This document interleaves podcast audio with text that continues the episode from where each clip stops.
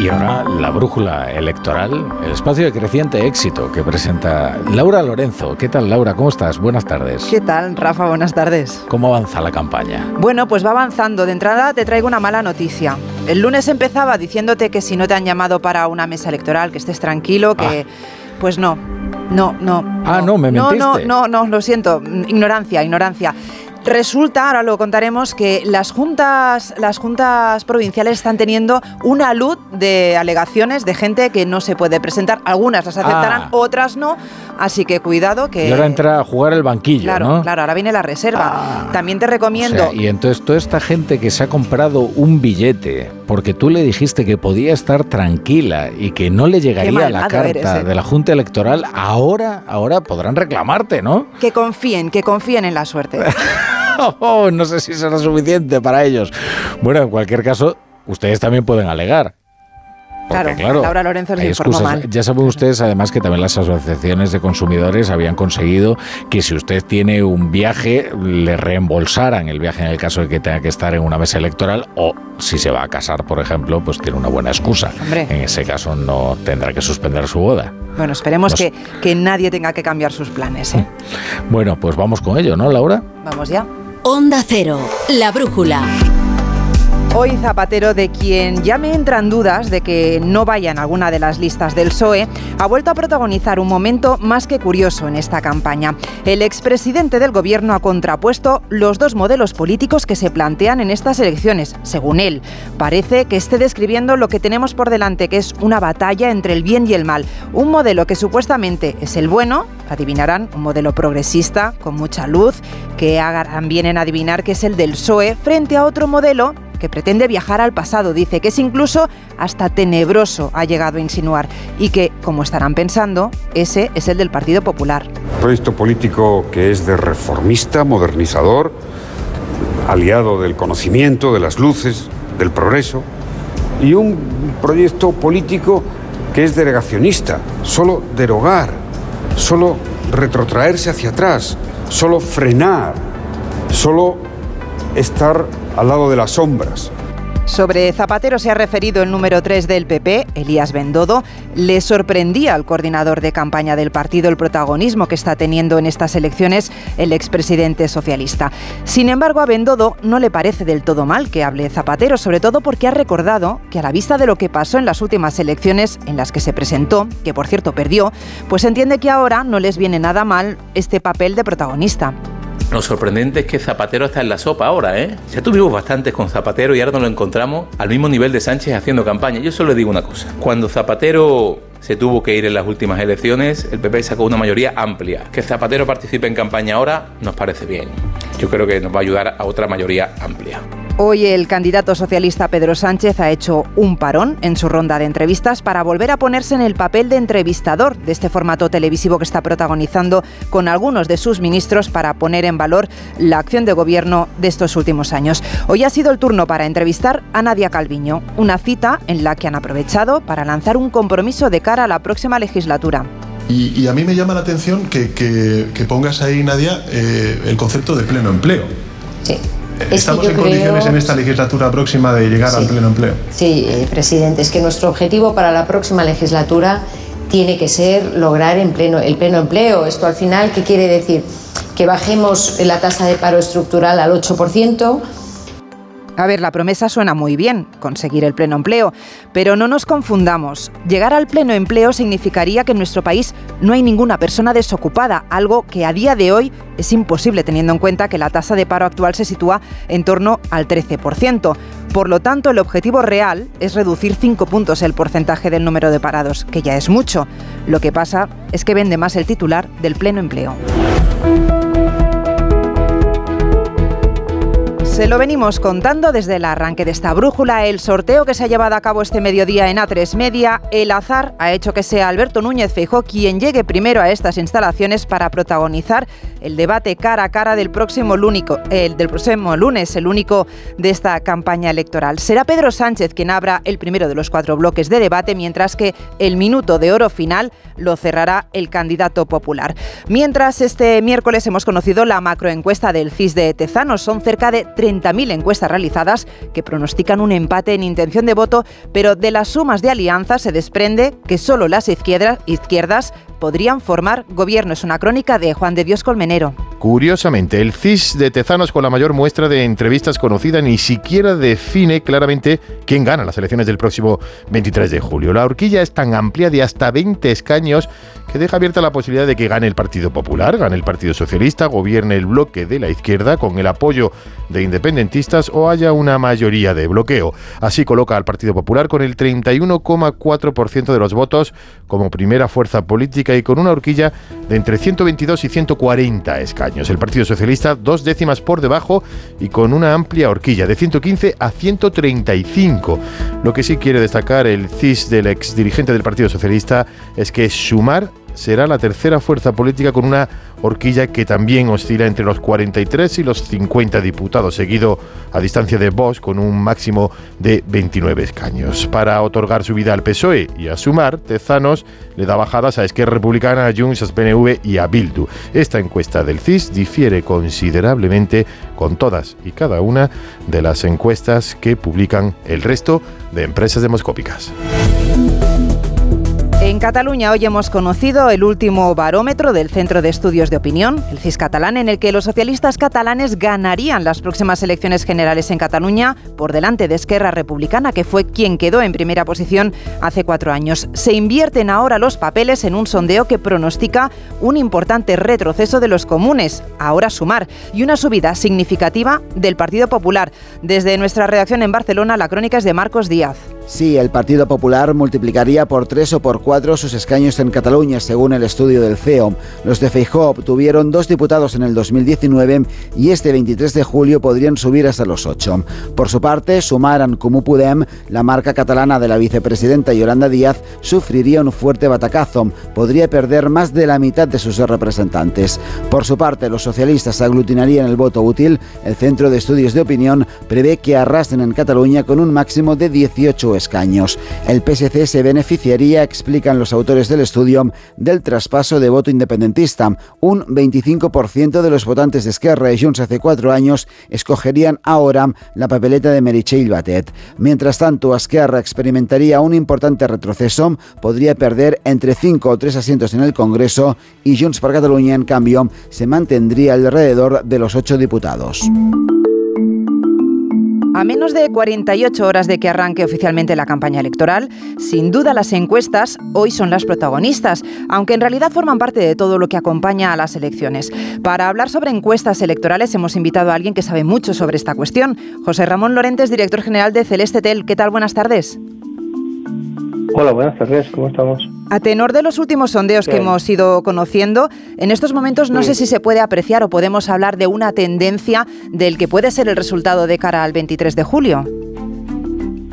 Sí, por supuesto. Eh, eh, esa es la labor fundamental de las encuestas electorales, marcar la tendencia. Eh, como factor secundario, acertar al 100% con los porcentajes, ¿no? Eh, que eso depende de, muchos factores, entre otros, que no nos dejan publicar encuestas la última semana. Y es cuando se decide una gran cantidad del voto. Pero antes, hasta el día 17 de julio, se pueden publicar encuestas con la tendencia que, será la dominante la jornada electoral. Y, y, siempre hay que tener en cuenta este, estas personas que cambian a última hora. De hecho, en la encuesta del CIS que se publica hoy, eh, eh, se, recoge muy bien el tema de cuándo se decide el voto. Y está eh, proporcionada a estudios anteriores, de elecciones generales anteriores. Podemos leer en la encuesta del CIS de hoy que el, el 11% eh, el 11, entre el 11 y el 12% de las personas deciden su voto eh, durante la jornada de reflexión o incluso la jornada de la votación. Eso para un censo electoral de 34 millones y medio de votantes, pues nos habla una cifra de 3,7 millones de personas que no van a ser recogida su opinión en las encuestas previas que se publicarán el lunes 17 y que durante las, los días previos o el día previo o el día de la jornada electoral van a acabar de inclinarse por uno o por otro partido. Por lo tanto, entiendo por sus palabras que eh, lo que está diciendo es que no tiene mucho sentido esta prohibición, ¿no? De no tener, no poder publicar encuestas esta última semana. Igual tendríamos que replantearnos, ¿no? Esta, esta premisa. Efectivamente. Por eso, porque cada vez el porcentaje elección tras elección va subiendo, aunque sean unas décimas, el porcentaje de personas que, que se reservan su decisión para lo, eh, 24 48 horas o, o pocos minutos antes de, de depositar su voto en las urnas. Hacía referencia a la encuesta del CIS que ya hemos conocido, pero entrando un poco más en materia, no sé si coincide con este eh, casi empate entre las dos principales formaciones que aspiran a gobernar. Sin embargo, para el PP, lo hemos escuchado, eh, no sumarían con Vox para llegar a esta mayoría absoluta, pero en cambio el CIS sí que, eh, por la franja, me parece alta, sí que posibilita este acuerdo entre las formaciones de izquierdas. No sé si coincide con este diagnóstico. es imposible coincidir ya que los datos eh, con los que eh, se llega a esa conclusión no, no responden a la realidad social de España. Es muy sencillo. En la pregunta que ellos denominan P de Pamplona, C de Cáceres, 1, A de Almería y R de Roma, esa es la nomenclatura que emplean para esa pregunta, ahí usted ve que cuando se le eh, eh, la cuestión planteada a los votantes, ¿a qué partido votó usted en las anteriores elecciones generales? Vemos que el 47% de los entrevistados manifiestan que votaron al PSOE o a los partidos que hoy en día están en sumar, y el 47. ¿Sabe usted cuánta gente votó a, a esos partidos? El 44. Es decir, tres puntitos más eh, de ayuda. Eh, puede ser que no sea determinante, pero ya es una ayuda para determinar el resto de, de, la cocina. Pero lo que es escandaloso y, y es, es, una vergüenza que en España eh, el 43,1% votó a partidos de la derecha. ¿Sabe usted cuánta gente ha entrevistado el CIS que votaron a la derecha hace cuatro años? El 33,1, justo 10 puntos menos sobre el total. Eh, vamos, eh, que le ha quitado representatividad una cuarta parte del votante que optó por PP, Vox o Ciudadanos, no ha tenido oportunidad de participar en esta encuesta. Entiendo por sus palabras que muy objetivo no, no, no, no es, ¿no? Quería plantearle una última cuestión. Hablaba de la que las encuestas marcan tendencia, que las encuestas de alguna manera pues pueden llegar a influir. Eh, no sé si esto puede hacer cambiar el voto, es decir, si las encuestas que vamos conociendo pueden hacer cambiar el voto. Por ejemplo, si yo soy votante de izquierdas, pero me estoy planteando mm, o no pensaba ir a votar, pero veo que las encuestas eh, reflejan que el mm, partido a quien, yo acostumbro a votar le va a ir mal, ¿Eso puede llamar más a la participación? Es decir, ¿las encuestas ayudan a incentivar o a cambiar la intención de una persona del voto u otro? Sí, eh, pero en un porcentaje que, eh, eh, que, tenemos que tener claro que es muy bajo. Alrededor del 5% del censo indica que puede haberle influido en un sentido o en otro. Cuando eh, por ejemplo, los datos que tenemos de las pasadas elecciones generales, el 54,7% de las personas entrevistadas afirmaron haber tenido noticias de alguna o algunas encuestas a lo largo de la campaña electoral o semanas previas. Solo el 54,7. El 45,3 no supo no supo ni prestó atención a las encuestas y, a nivel general, solo un 5% del electorado, eh, estamos hablando de 1.700.000, 1.800.000 personas, en las pasadas elecciones generales afirman que le influyó de una u otra forma, pero está muy repartido por todo el espectro de partidos políticos. No hay ningún partido que podamos decir que se llevó el 100% de este 5% sino que, que, que se repartió bastante. ¿Qué es lo que ocurre? Pues que eh, en España ha habido un intento de silenciarnos.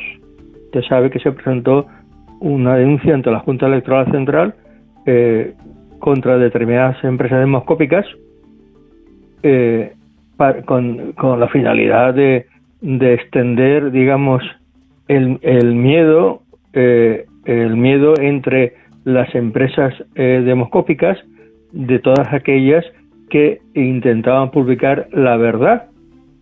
Obviamente eh, ha sido desestimado, eh, pero, eh, pero volviendo a su pregunta, siempre hay personas, dirigentes de determinados partidos, que por soberbia, por soberbia, no están dispuestos a tolerar esta libertad de expresión y que sus votantes reciban informaciones de empresas independientes de que la cosa va mal.